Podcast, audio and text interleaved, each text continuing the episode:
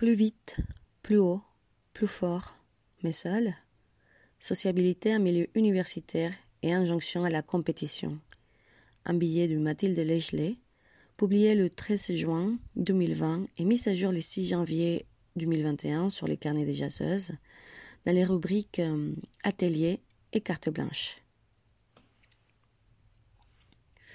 Une recherche productiviste et innovante. Dans nos milieux, où il y a pourtant si peu à gagner, quelques postes, quelques bourses, un peu de reconnaissance, il est frappant de constater à quel point l'injonction à la compétition est forte. Cette injonction n'est, bien sûr, pas propre au milieu de la recherche. Je parle ici de la recherche en sciences humaines et sociales, car c'est la seule que je connaisse. Mais j'imagine que les similitudes sont nombreuses ailleurs. La solidarité n'est pas valorisée dans notre société.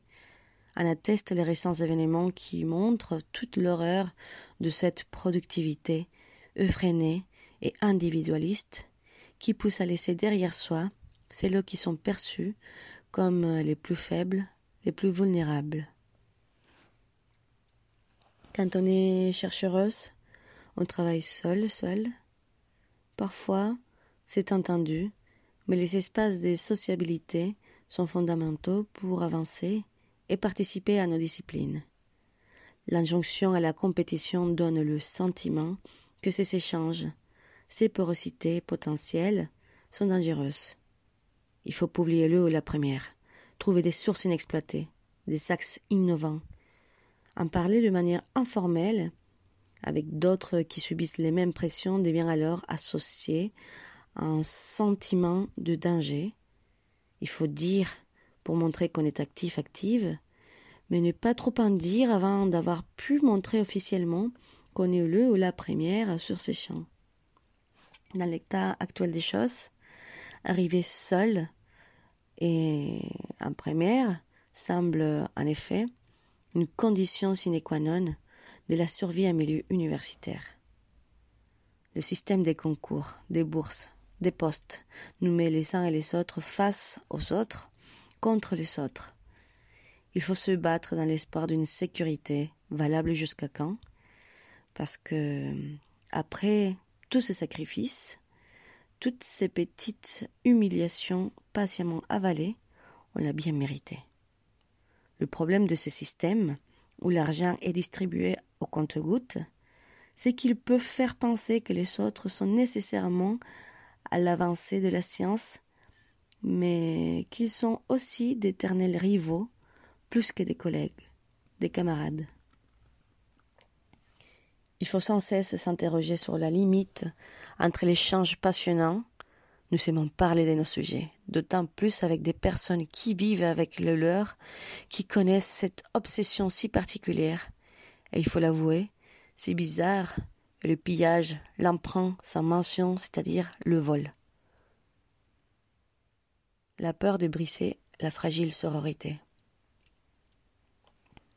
Cette course au pouvoir, à la visibilité et au salaire est genrée. La pandémie l'a bien montré.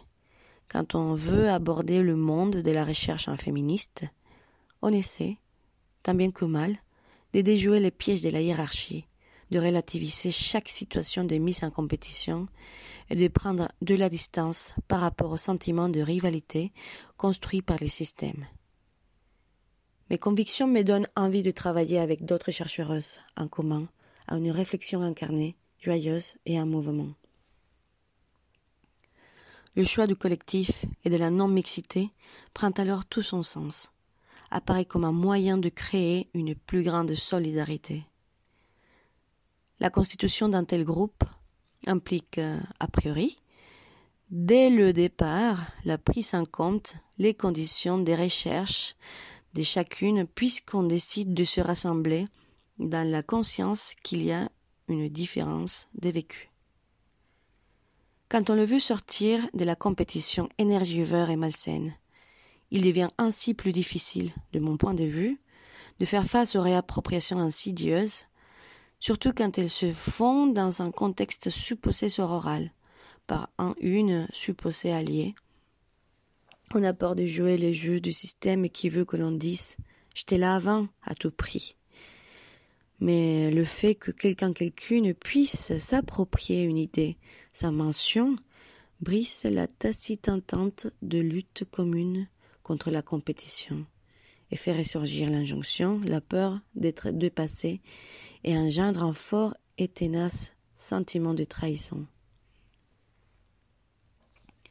S'approprier, sa mention, les idées de quelqu'un quelqu'une, quand on est normalien, normalienne, agrégé, titulaire d'une personne plus précaire, ça a un impact très particulier. La visibilité est plus rapide, les conditions matérielles d'exercice de la recherche très différentes. Ces idées, références, sources sont un moyen de survie, une source potentielle de revenus pour celles qui n'ont pas de statut assuré.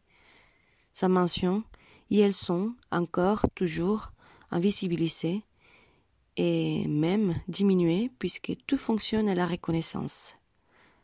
Le vrai luxe, c'est de pouvoir faire confiance, construire ensemble une pensée qui ne sort jamais d'un cerveau unique et génial, mais qui est hum, toujours un labeur collectif.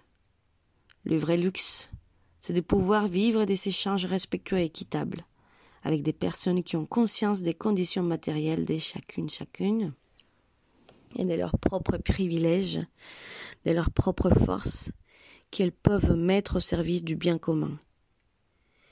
Je ne veux pas que les émotions que j'associe à la recherche que j'aime tant, qui occupent une part considérable de ma vie, soient la colère et l'amertume, le ressentiment.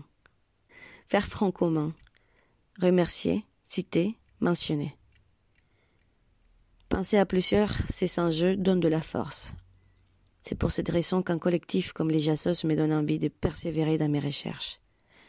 J'y trouve un espace pour parler de mon travail et de mes interrogations plus personnelles, qui font que je, je suis une chercheuse, être humain, et pas encore une machine.